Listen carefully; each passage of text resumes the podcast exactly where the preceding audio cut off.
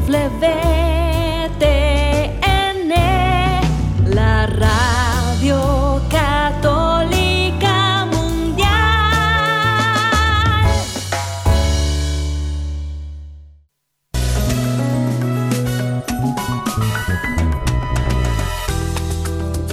fácil en este tiempo ser un hombre de verdad, pero es posible lograrlo de la mano de Dios. Hombres en Vivo, conducido por el equipo de varones del Centro de Alianza de Vida desde Mérida, Yucatán, México, para EWTN, Radio Católica Mundial. Comenzamos. Hombres de fe que con amor luchan día a día, siguiendo el plan de Dios, viviendo en oración, que con su luz y condición forman familia, porque son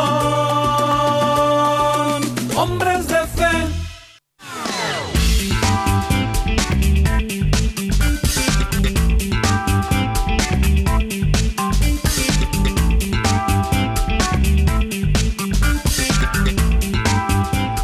¿Qué tal amigos? Muy muy buenas tardes, bienvenidos a una emisión más de este su programa Hombres en Vivo. Los saluda con mucho gusto su amigo y servidor Juan Carlos Valderas, que a nombre de todo este gran equipo de colaboradores, pues tenemos el enorme privilegio de veras de llevar hasta ustedes este ratito de vida, este ratito de compartir, con la esperanza, la esperanza en el Señor de que sea para bien tanto de ustedes que nos reciben amablemente allí en su casa, en su trabajo, yendo, viniendo, donde quiera que se encuentren, así como para nosotros que estamos de este lado de los micrófonos.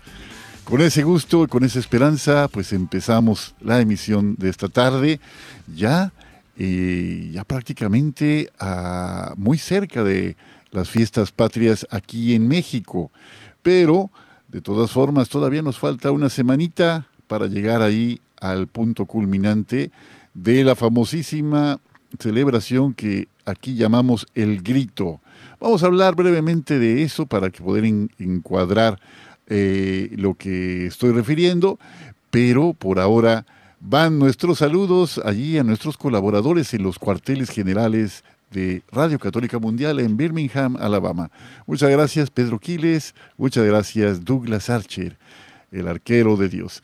Y aquí en el sureste mexicano, en Mérida, Ciudad Blanca, aquí a César Carreño, que hace posible que nuestra señal llegue a Radio Católica Mundial y de allí se difunda a las emisoras afiliadas en los Estados Unidos y a las plataformas digitales de Internet que nos permiten alcanzar pues lugares que ni siquiera sospechamos.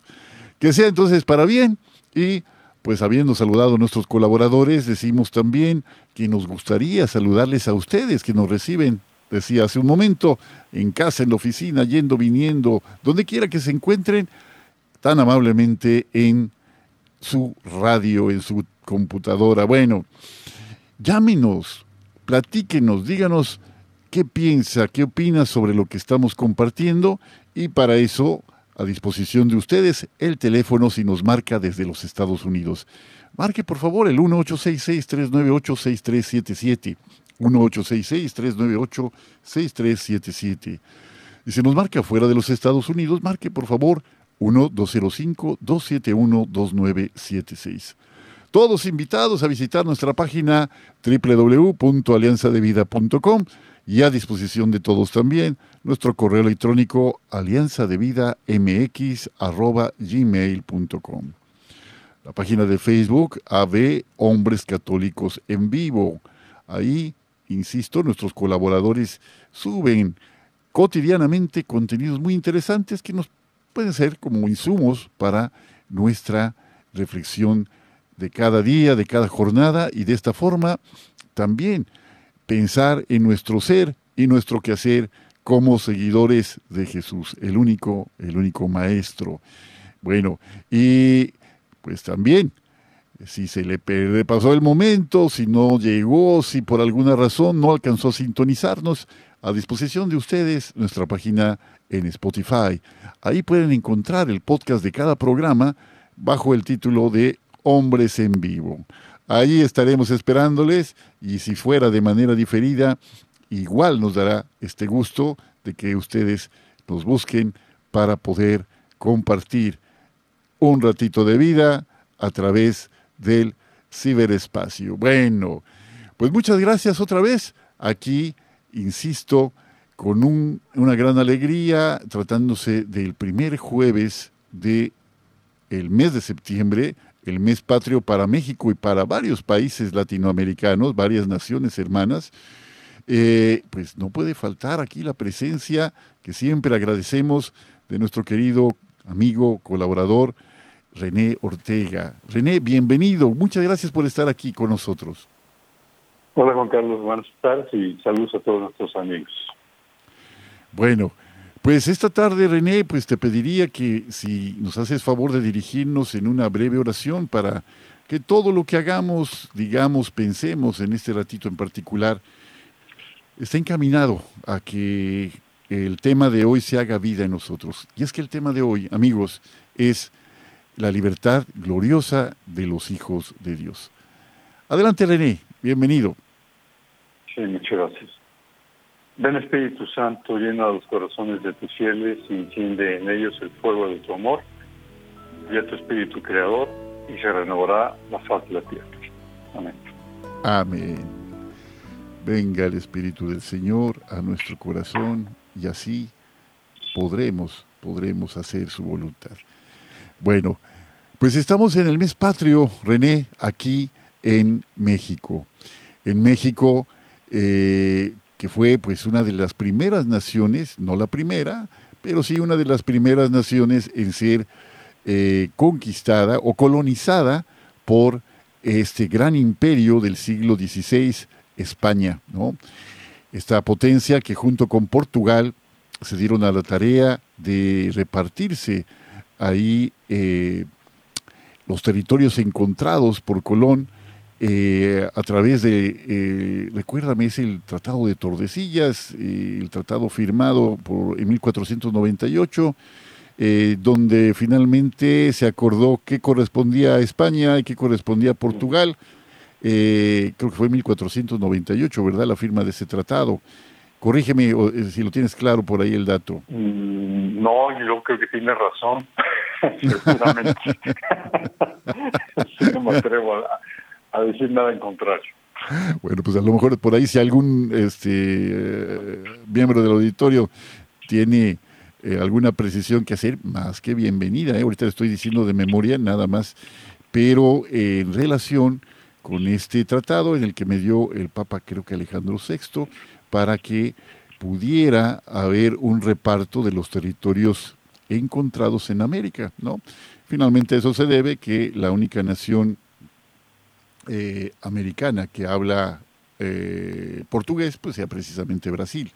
A eso. Tenemos también aquí las Guyanas, ¿no? La Guyana francesa, la Guyana holandesa, ¿no?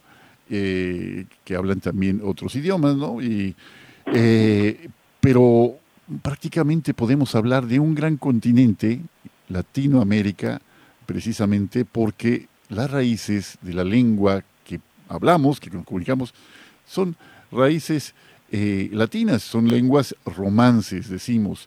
Entonces, eh, tanto el francés de la Guayana francesa, el, portugués, el español, pues son lenguas romances, ¿no? Desprendidas del latín.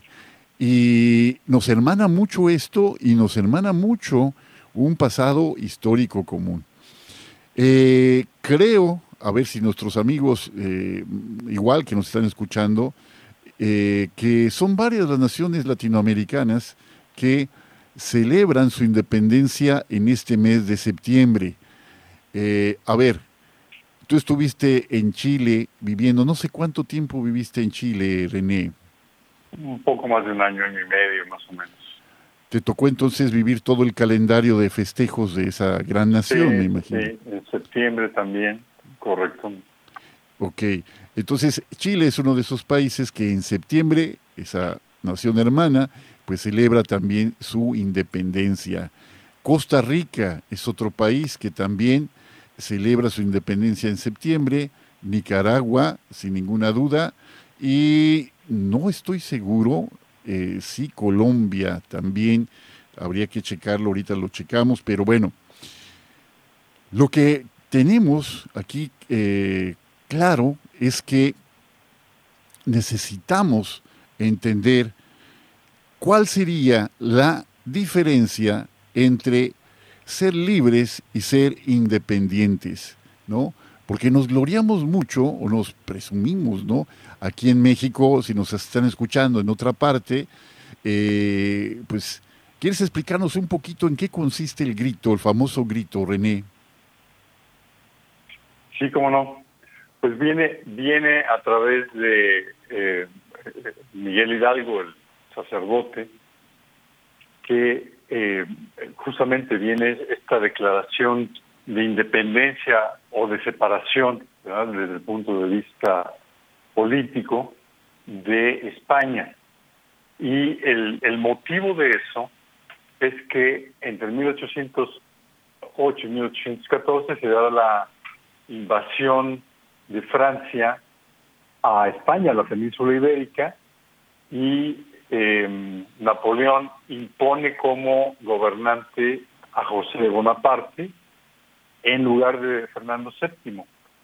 Y eso no solamente es un tema, eh, vamos a decir, político en cuanto a que los franceses imponen un gobernante francés y quitan al gobernante o al, rey español, sino además tiene que ver con eh,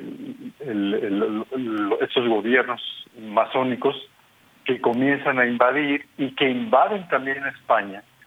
Y es cuando los países latinoamericanos dicen, a ver, momentito.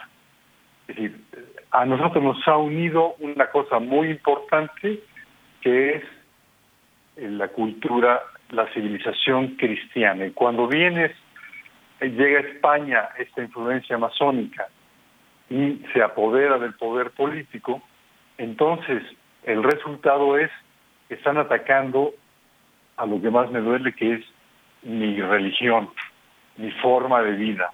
Y por eso es que hay estas coincidencias en el tiempo, eh, todos, todos años muy, muy similares, porque todos los países latinoamericanos deciden, eh, bajo la misma razón que acabo de, comentar. Y entonces, eh, en el levantamiento en México, descubren, el, gobierno de la Nueva España descubre que van a, a, programar la independencia, que va a iniciar esta guerra de independencia, y entonces eh, resulta ser que el, que toma el liderazgo es eh, Miguel Hidalgo, y pues casi los, los, los apresan, entonces se tiene que apurar, toca las campanas en la madrugada, y de ahí sale este, este primer ejército bastante desordenado, por cierto, eh, con, un, con un estandarte de la Virgen de Guadalupe y se va generando de esta manera desordenada, como decía yo, este primer ejército, eh, de, que terminará con la independencia de México. Sí, una, una eh, un más buenas intenciones que un ejército bien armado o bien formado. Tenía infinidad de carencias aquel, aquel ejército que se levanta en armas, ¿no? Eh, mira, ya verifiqué, antes de seguir adelante, que los países latinoamericanos que celebran en septiembre su independencia son precisamente naciones hermanas de Centroamérica, ¿no? El Salvador, Costa Rica, Guatemala, Honduras y Nicaragua, ¿no? Con excepción de Belice y también de Panamá. Panamá originalmente pertenecía a Colombia, creo que hasta 1903 me parece. Y, dije hace rato que Colombia lo celebraba en, en septiembre, pero no es así, amigos colombianos, una disculpa, por favor.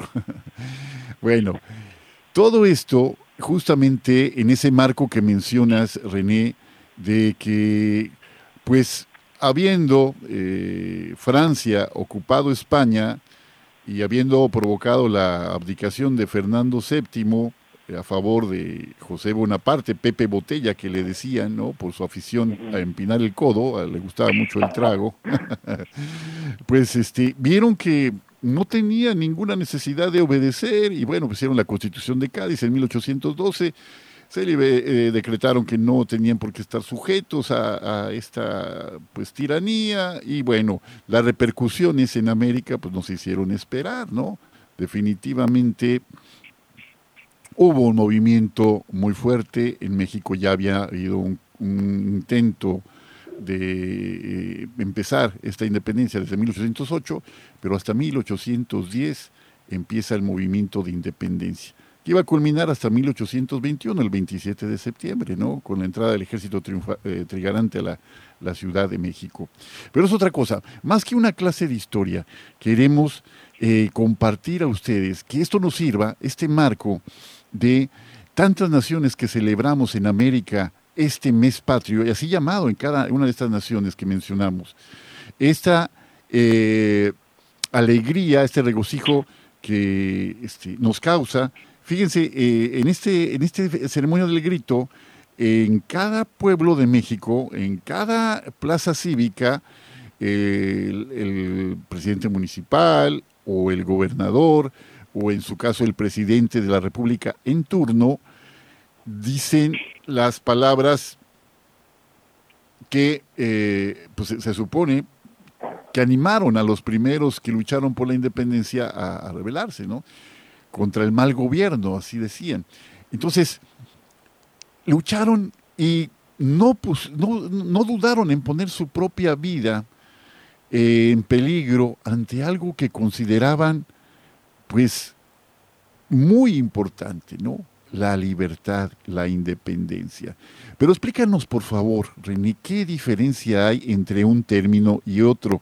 Porque podríamos equipararlos como si fueran lo mismo, pero no lo son. ¿Qué, diferencia puede haber? Pues mira, es, una diferencia muy importante, porque efectivamente a veces los utilizamos como sinónimos, pero eh, la, voy a empezar por la, por la palabra independencia. Cuando, cuando hablamos de, de alguien independiente, en este caso, de los países latinoamericanos que se independizan de España, Estamos hablando de que se hacen autónomos, eh, comentaba yo desde el punto de vista político, eh, no necesariamente desde el punto de vista todavía económico, porque pues eso, eso no se puede romper de un día a otro, pero sí desde el punto de vista político, es decir, las decisiones políticas, las decisiones de gobierno, se toman de manera independiente, es decir, autónoma, con respecto a las decisiones que se tomaban eh, desde España, que hasta antes de las independencias, pues España mandaba las instrucciones y América obedecía. Y, de esta manera, la, cuando hablamos de independencia, entonces hablamos de alguien que es autónomo, que sostiene sus derechos, sus opiniones, estamos hablando aquí de personas, sin admitir la intervención ajena.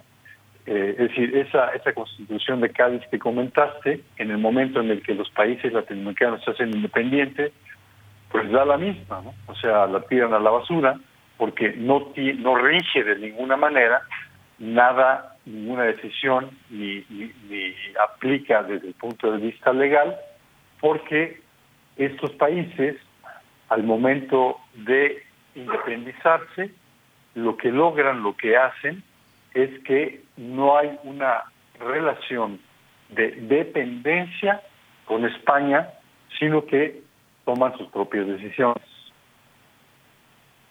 Eh, esa es la parte de independencia. Okay. Tenemos, en, por ejemplo, nuestros hijos, ¿no? Nuestros hijos van creciendo y en la adolescencia, bueno, desde la, desde la preadolescencia ya quieren comenzar, empiezan a independizarse. ¿Qué significa eso? Empiezan a definir criterios propios y ya no aceptan, como lo hacían eh, unos, unos meses antes, que el papá o la mamá les diga tal, a tal y tal y tal, esta es la orden, sino que ellos comienzan a, querer definir eh, lo, que ellos quieren hacer hacia adelante y eso eh, puede significar que sus opiniones sean en un sentido diferente, incluso opuestas a lo que los papás quieren que haga, eh, hagan los hijos. Bueno, lo mismo sucede entonces a nivel de los países. ¿no?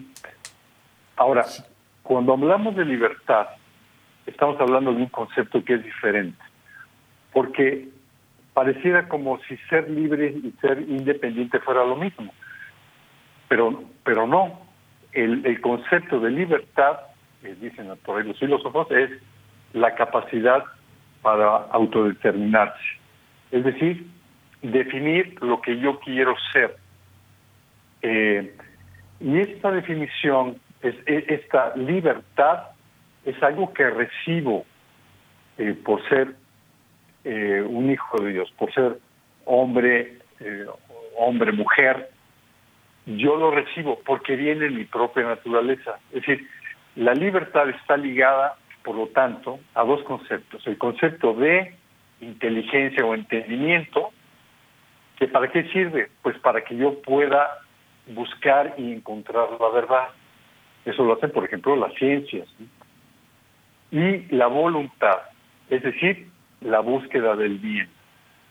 Entonces, yo puedo ser independiente como persona, de, como decía yo, por ejemplo, de los, hijos mayores que ya tienen una vida eh, independiente, que tal vez ya no, ya no vivan en casa de sus papás, y que eh, eso no significa que rompen con los principios, con la cultura, con los valores que recibieron de sus papás, sino que hacen una aplicación o pueden hacer una aplicación de eso mismo, es decir, siguen manteniendo las verdades y, como cristianos esas verdades provienen de la revelación y provienen también de nuestro propio discernimiento, es decir, de lo que nosotros utilizando esos principios y criterios que recibimos eh, de Dios, los aplicamos a las circunstancias concretas y a partir de eso eh, elegimos entre las distintas opciones que tenemos aquella que es que consideramos que es lo mejor. Y eso mejor, eh, los cristianos le llamamos la voluntad de Dios. Entonces, yo puedo ser independiente como hijo y, al, y, ser también libre. O puedo ser independiente y puedo ser rebelde y tirar a la basura todas, todas estas verdades y ser un esclavo del pecado. Cuando el demonio le dice a Dios que no lo va a servir, no, te serviré, se hace por toda la eternidad un esclavo del pecado. Entonces, ¿es independiente el demonio? Claro que es independiente.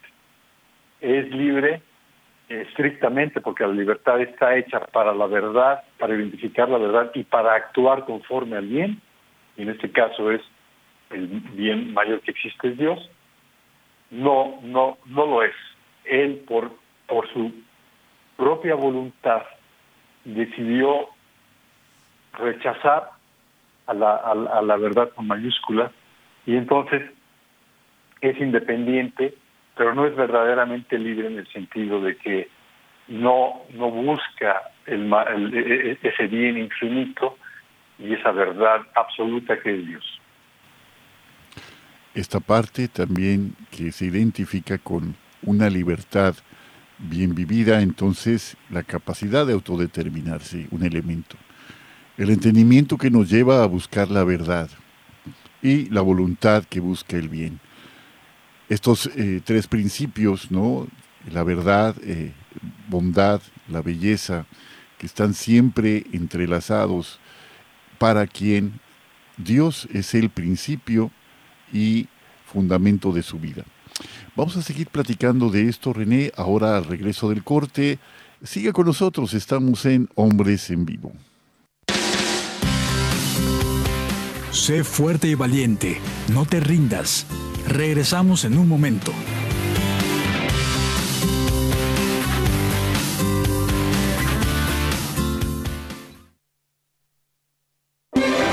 Si quieres conocer más acerca de nuestra labor, llámanos al Centro Alianza de Vida en Estados Unidos al 682-772-1958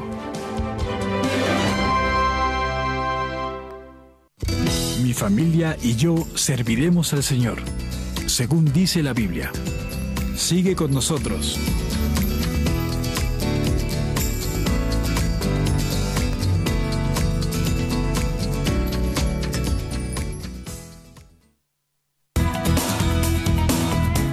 Gracias por seguir con nosotros en tu programa Hombres en Vivo.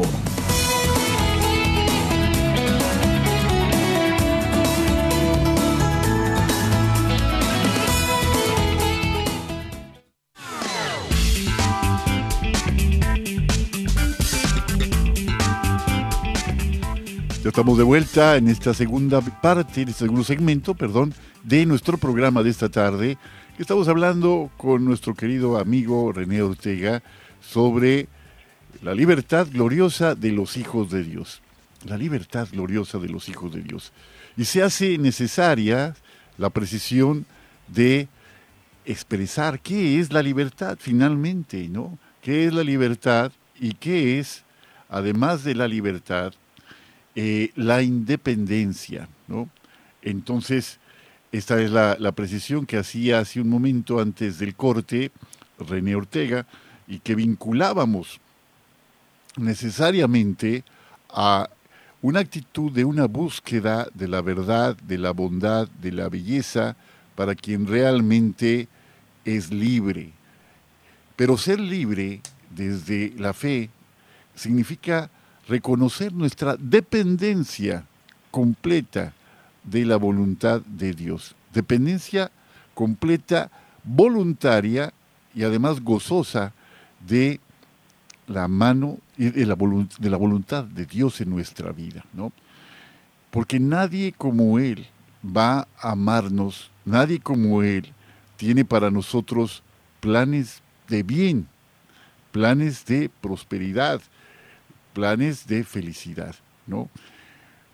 Hemos pasado todos, sin excepción, ninguno de nosotros, eh, un servidor que está hablando y usted que, que nos, recibe, nos recibe en su casa, somos testigos de que nuestra vida ha tenido pruebas muy complejas, muy difíciles, en las que desde luego cada uno de nosotros, con la gracia de Dios, aun cuando en el momento que atravesábamos la prueba no sabíamos cómo terminaría y nos abandonábamos en las manos del Señor, podemos hoy decir que en ese momento tan oscuro, en ese momento tan difícil, estuvo su gracia acompañándonos, porque Dios eh, no nos va a llevar jamás a un lugar donde su gracia no nos acompañe. Jamás va a pasar eso, ¿no?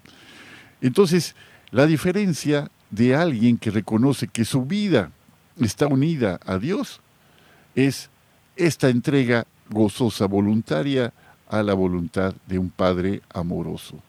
¿Los cristianos somos libres? Sí, somos libres. ¿Somos independientes? No, yo no quiero ser independiente. Yo quiero depender siempre de la voluntad de mi Padre y hacerla y buscarla y procurar que su voluntad se haga en la tierra como en el cielo, decimos en el Padre nuestro. No mi voluntad, sino su voluntad. ¿no? Entonces, tenemos en, América, en el siglo XVI, un panorama sumamente complejo, eh, René. Si quieres brevemente explicar eh, las condiciones en la parte correspondiente a lo que actualmente es la República Mexicana, que seguramente podemos replicar en naciones hermanas, pues eh, a lo largo y ancho de Latinoamérica, ¿no? Cada quien con sus características especiales, ¿no? Pero luchas especialmente eh, encarnizadas para buscar esa libertad que finalmente hoy, 2023, el año 2023, aún sigue siendo parte de un proyecto que nos orienta, pero que no hemos finalmente conquistado. Porque la libertad, decías, necesita eh, validar la autodeterminación, necesita buscar la verdad, necesita buscar que el bien común se realice y nos falta mucho para eso. Pero a platícanos un poquito de esta parte eh, que estamos refiriendo, René. Sí, pues mira, es un, es un ejemplo de lo que hemos comentado un, poco conceptualmente eh, en la primera parte del programa, y es, si nos enfocamos en México, el pueblo azteca era un pueblo independiente, y no solamente era independiente, sino que era dominante del resto de los pueblos del centro de, México, y eh, sin embargo no era libre. Y, y entonces, eh, ¿por qué no era libre? Porque cuando nosotros leemos la, el, el Evangelio, eh, se habla de la esclavitud del pecado. Cuando nosotros, por ser independientes, nos alejamos de Dios, como sucedió con Adán y Eva en un principio, eh, lo que sucede es que Sí, eh, Adán y Eva quieren independizarse de Dios, es decir, tomar sus decisiones por ellos mismos, y lo hacen dándole la espalda a Dios, y de ahí se genera el pecado original, y a partir del pecado original, esta esclavitud de la cual todos, todos heredamos, del pecado, y que lo que hace es, aunque, aun- por ser independientes, creer que somos más libres, en el fondo sucede lo contrario, un poco como comentabas. Y cuando llegan los españoles en particular, el primer obispo de México, eh, Fray Juan de Zumárraga, llega y se encuentra con una situación eh, muy complicada, porque por un lado los indígenas, eh, a pesar de que habían llegado 12 frailes muy santos eh, a, evangelizar, no querían dejar su religión politeísta. Pero esta religión politeísta no es solamente que creyeran en otros dioses, sino que tenían expresiones dramáticas, eh, particularmente a través de las guerras floridas, donde los aztecas mataban entre 10.000 y 80.000 prisioneros, es decir, eh, pertenecientes, eh, miembros de otros pueblos cercanos, y los mataban y los ofrecían a Huitzilopochtli, eh, pensando que con eso el mundo no se iba a acabar. Pero ima- imagínense nada más, y entonces, eh, ¿hasta qué nivel puede llegar esta esclavitud del pecado? Porque esto lo hacían en, la- en el centro de la Ciudad de México, en el Templo Mayor. Imagínense 10.000 personas que son asesinadas. Lo hacían los sacerdotes eh, aztecas eh, que, que quedaban salpicados de sangre, que pues estaban poseídos por el demonio. Nadie, nadie puede matar a 10.000 personas si no está poseído por el mal. Eh, las escaleras del templo mayor llenas de sangre, un brazo, una pierna, un pie, un pedazo de carne, caídos, y luego el pueblo se los comía. Entonces, siendo un pueblo independiente, un, pueblo poderoso, eh, en realidad eran esclavos del pecado.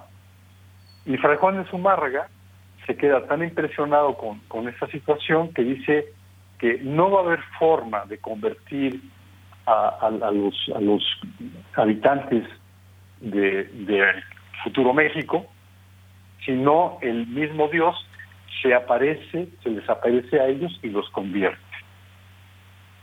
Y esto sucede con la aparición de la Virgen de Guadalupe. No sé si quieres comentar algo, Juan Carlos. Sí, de lo que mencionas, de los eh, sacrificios humanos, pues es algo bien documentado, ¿no? Eso es algo que eh, realmente sí ocurrió. Definitivamente hay pruebas más que fehacientes de esto que mencionas, ¿no? Y el- la pirámide dedicada justamente a Huitzilopochtli en Tenochtitlan, eh, es eh, Huitzilopochtli era, era justamente el dios de la guerra entre los mexicas, ¿no? Y eh, también una diosa sanguinaria, una diosa también que exigía, eh, pues esto es, este tipo de sacrificios definitivamente eh, son muestra de esta, con esta, esta forma de entender una relación con las divinidades de estos pueblos, las divinidades de estos pueblos que exigían la sangre de la gente, exigían la muerte de tantos para que en su manera de entender la vida, de entender la realidad, fue, era la única manera de que el sol saliera al día siguiente, ¿no? Eh, quienes puedan visitar eh, el Templo Mayor en la Ciudad de México, el Museo del Templo Mayor, a eso, a eso me refiero, este sitio tan interesante, pues encontrarán muy variados testimonios de tanto de esto que estamos hablando como también de la, riqueza cultural de esta civilización, ¿no? que se contrapone a esto que estamos mencionando. Pero hay paredes enteras formadas por cráneos, eh, cráneos humanos efectivamente, se, me escapa el nombre, por el, momento tiene un, nombre específico esto. Pero eh, ante esta situación, eh, dice Fray Juan de Zumárraga lo que comentas, René, ¿cómo vamos a hacer para que esta nación encuentre en Jesucristo a un Salvador? A un Salvador que con su propia entrega, con su propia muerte y resurrección, hace ya innecesario cualquier de estos sacrificios eh, cruentos en que las, las personas eran sacrificadas, ¿no? Jesús mismo se entrega, Jesús mismo se nos da. Y, no, y, ese, su sacrificio basta para reconciliar el mundo, ¿no? el mundo entero con Dios. Entonces, esta parte se me hace muy, muy importante porque habían pasado ya 10 años. Eh, René, ¿te acuerdas? En la Ciudad de México, en la Plaza de las Tres Culturas, hay una inscripción que dice el 13 de agosto de 1521 cayó Tenochtitlán bajo el poder de los españoles. No hubo vencedores ni vencidos, sino el nacimiento doloroso de una nueva raza, ¿no? Una raza que se fusiona, ¿no? Una raza eh, que es la raza cósmica, decía eh, este genial pensador, ahora estoy con la memoria medio eh, eh, ausente, pero que pero finalmente este deseo de, de, que se cristianice México solamente va a ser posible con la llegada de la Virgen de Guadalupe, Nuestra Señora de Guadalupe, en 1521, 10 años de la conquista de los españoles de Tenochtitlan, ¿no? Y entonces empieza a haber conversiones en masas conversiones eh, al por mayor y el pueblo entero se da cuenta de que esta mujer con la luna bajo sus pies, ¿no? Y el sol brillando alrededor suyo, ¿no? Es la madre del verdaderísimo Dios por quien se vive, ¿no? Entonces cambia completamente y surge algo, surge la nación mexicana habíamos hablado de que un Estado, cualquier Estado del mundo, tiene cuatro elementos que son la población, el territorio, el gobierno y la soberanía, es decir, la capacidad de autodeterminarse. Pero la nación, lo que se llama nación, es el conjunto de pueblos unidos bajo un mismo lenguaje y un pasado histórico común. Que finalmente entre los pueblos mesoamericanos, que había una gran diversidad en cada una de las regiones, en lo que es actualmente México, la región del Altiplano Central, la región de la costa del Golfo, la región Maya, la región del occidente de México, todas estas, la región oaxaqueña, ¿no?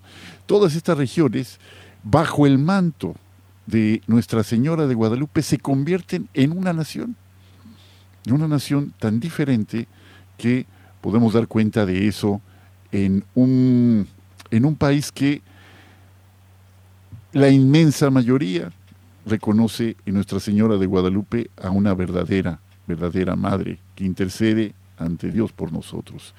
Esta, esta importancia, René, ¿podemos encontrar algún parangón, alguna cosa parecida en algún otro lugar? Eh, yo creo que difícilmente por, por el impacto en, en el tiempo, ¿no? Es decir, mientras que eh, en otros lugares, hasta donde yo eh, recuerdo, pues eh, son procesos muy largos. En, en este caso, como decías, se presentan los indígenas que leen en la Virgen de Guadalupe, leen la palabra de Dios, encuentran a este eh, único Dios vivo y verdadero, creador de todas las cosas, al cual le llamaban Ometeo, y que está en el vientre, debajo del listón que tiene la Virgen, está el símbolo de Ometeo es ese Dios verdadero es Jesucristo. Y como decías, eh, eso sustituye los sacrificios de los prisioneros, por el mismo Dios que viene con esta mujer que está vestida del sol, es decir, está por encima del sol, es la jefa, es la emperatriz, y encima de la luna, que la luna es México. Y entonces el mensaje es muy claro. Si hasta ahora la forma de, que el mundo no se destruya es a través de la muerte, de la explotación, del asesinato, incluidos los cráneos de bebés eh, que, sacaban del vientre de las, de las mujeres y lamentablemente hoy la Suprema Corte de Justicia en México acaba de aprobar el, aborto a nivel nacional. Es otro tema, pero es una tragedia horrorosa que nos regresa a esos tiempos. María, en cambio, les habla de amor. Si, si antes era la explotación, María viene a presentar una nueva forma de ser, que es el amor. El Dios que por amor eh, muere en la cruz el, el, el, y en lugar, los aztecas, en lugar de comer el cuerpo y la sangre de esos que eran asesinados en el, en el templo mayor por los sacerdotes aztecas, ahora el cuerpo y la sangre son del mismísimo Dios y por ahí me, viene a, la mente eh, una, una pintura muy bonita que hay donde está un sacerdote levantando la hostia y los indígenas alrededor. Y entonces, ese sacrificio que ya no es cruento y que es el mismo Dios, permite una nueva civilización que está basada en el amor, en lugar de la anterior que estaba basada en la explotación y el odio. Y esto sucede en un par de años. En un par de años, la mayor parte de los indígenas se, se, se acercan para bautizarse y México, eh, no España, ¿no? En, el nombre en ese momento, se convierte en esta nación que comentabas, este concepto de nación, cuyo, cuyos eh, elementos comunes ya no son solamente eh, e, e, esta coincidencia en lo geográfico, coincidencia en, en lo étnico, sino el centro que no solamente es, es para México, sino para toda Latinoamérica, incluso hoy para Estados Unidos, que es María, que lo que hace es arrastrar todo hacia ella y generar esta nueva nación a través del amor y, y de esta casita sagrada que no es solamente un edificio, eh, la Basílica de Guadalupe, sino es sobre todo una una nueva nación de todos los mexicanos, independientemente de su color de piel, de su estado, eh, eh, situación económica, etcétera, etcétera, y aplica para todo, todo el continente americano, porque es el continente de la esperanza, el continente de María, de Guadalupe, y se logra entonces, en, en, esa transformación en dos años, que se, que se transforme y aparezca esta, esta nueva nación nuevamente basada en el amor. Basada en el amor, qué diferencia, no en el miedo, sino en el amor, porque el amor echa fuera el miedo, dice la carta, la primera carta de San Juan. Vamos a un segundo corte y regresamos para la parte final de nuestro programa de esta tarde. Estamos en Hombres en Vivo. Sé fuerte y valiente, no te rindas. Regresamos en un momento.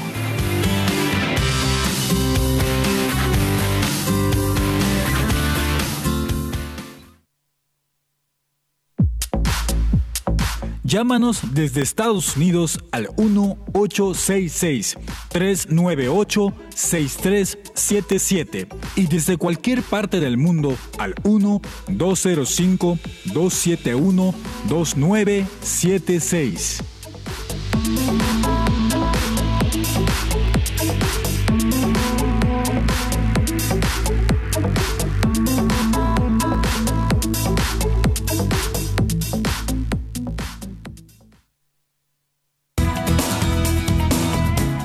Gracias por seguir con nosotros en tu programa Hombres en Vivo.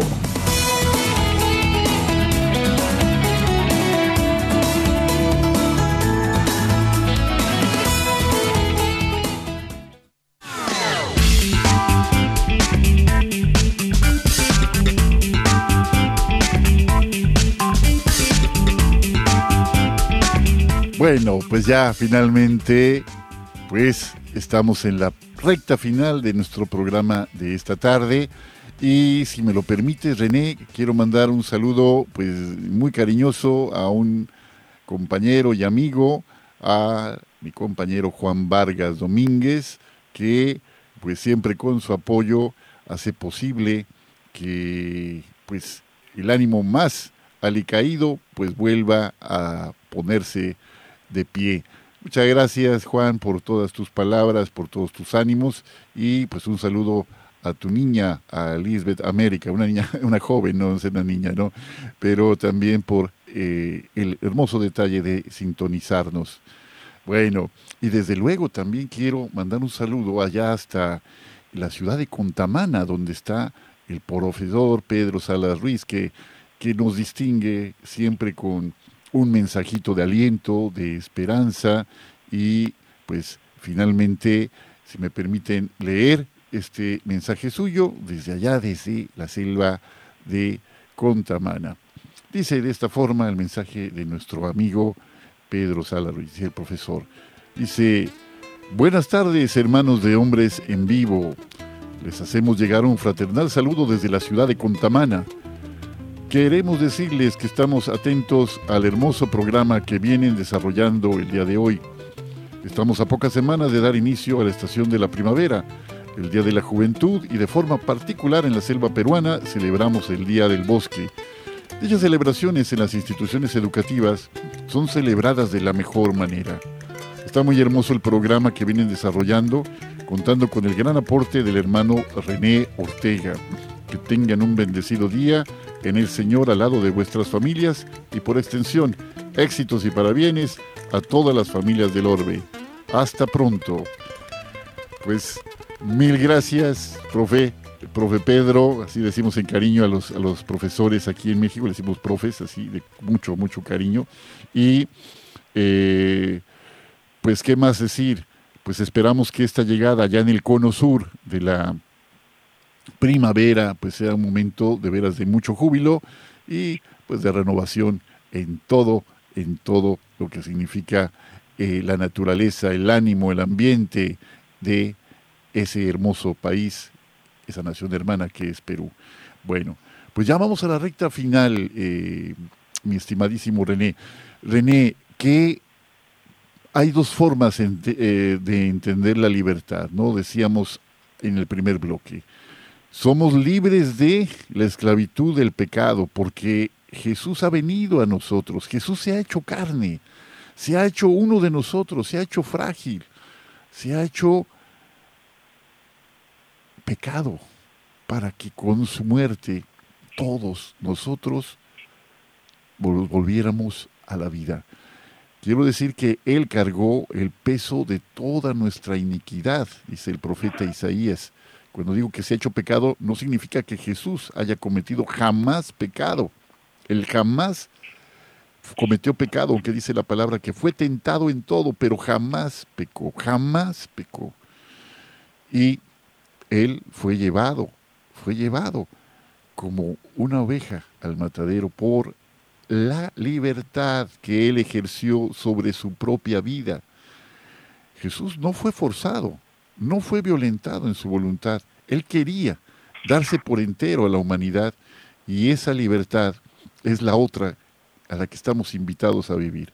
No solamente libres de la esclavitud de algo, sino que estamos llamados a ser libres para construir un mundo mejor, un mundo posible. Platícanos de esto, René, por favor.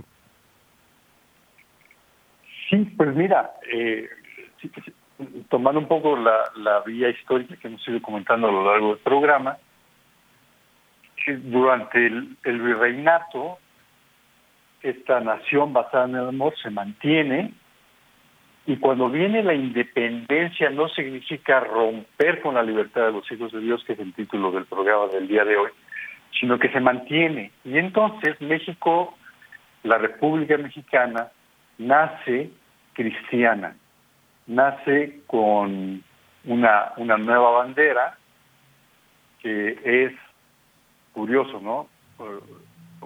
Verde, blanco y rojo, con un águila que devora una serpiente, y la serpiente pues sabemos que, que representa al demonio, y cuyos colores significan eh, el, el, el, el, verde la independencia del gobierno masónico español, el blanco la religión católica y el rojo la unión e igualdad de todos los mexicanos. Es decir, nuestra bandera nos está mandando el mensaje de, de, este México futuro, de este México que, hace, que nos, eh, bajo estos principios de María de Guadalupe y de la bandera nacional y de el águila, eh, eh, San Juan Diego es águila que habla, nos permite entonces mantenernos en la libertad de los hijos de Dios, independizarnos de otros estados que han caído en el pecado y buscar en, esa dependencia de la voluntad de Dios que comentabas, ir hacia adelante. Entonces, si nos colocamos el día de hoy, en donde estamos, eh, no solamente, insisto, mexicanos, sino latinoamericanos y, y, y todos los americanos eh, del continente americano, porque ahora la Virgen de Guadalupe la quiere todo el mundo. en, es, en esta circunstancia, mantenemos entonces, ¿cómo mantenemos nuestra identidad es la identidad mariana, la, identidad cristiana, hacia adelante. Y ese es nuestro reto y esa es cómo esa misión que nos dio María la, la podemos llegar, llevar hacia adelante para que este México posible sea un México que sigue la voluntad de Dios, no solamente en lo individual, sino socialmente, insisto, no solamente como países independiente, sino América, el continente de la esperanza del que hablaba el Papa Juan Pablo II, y que lleve la, viva la palabra de Dios eh, en lo individual y en lo social, y luego lleve eso al resto del mundo, yo diría particularmente Europa, que es el que nos trajo la, la, verdad y la palabra de Dios, y que hoy necesita de nuestra ayuda y necesitamos vivir de la mejor manera porque el que no vive como piensa, más pronto que tarde va a llegar a pensar como vive. Tenemos que buscar la coherencia entre nuestro pensar, nuestro decir y nuestro hacer. Si me permites ya, eh, René, pues ya llegamos ya al final del programa, si me permites citar la carta a los Gálatas que dice San Pablo de esta manera. Cristo nos liberó para ser libres. Manténganse pues firmes y no se sometan de nuevo al yugo de la esclavitud. Nuestra vocación, hermanos, es la libertad. No hablo de esa libertad que se encubre los deseos de la carne, sino del amor porque, por el que nos hacemos esclavos unos de otros. Pues la ley entera se resume en una frase, amarás al prójimo como a ti mismo para ser libres nos liberó Cristo. Y en la carta a los romanos dice, la creación entera espera la manifestación gloriosa de los hijos de Dios. Llegamos al final, René, pues un eh, agradecimiento muy, muy especial por tu tiempo, por tu dedicación, por tu eh, erudición que nos aportas con tanta generosidad en cada una de tus participaciones. Y a ustedes amigos que donde quiera que se encuentran, nos regalan este ratito de vida para compartir, decimos ánimo, ánimo, ánimo en esta lucha que a veces sentimos que es todo cuesta arriba. El Señor pelea nuestra batalla con nosotros, no en lugar de nosotros, con nosotros. Y Él nos da fuerza y los que esperan en Él tendrán alas y Caminarán y no se cansarán, correrán, no se fatigarán. Nuevas fuerzas tendrán quienes esperan el Señor. Yo soy Juan Carlos Valderas y a nombre de todo el equipo de colaboradores les deseo que de aquí al próximo jueves el Señor se haga patente en cada momento de su vida. ¿Y saben qué? Hagamos la prueba y veremos qué bueno es el Señor. Hasta pronto.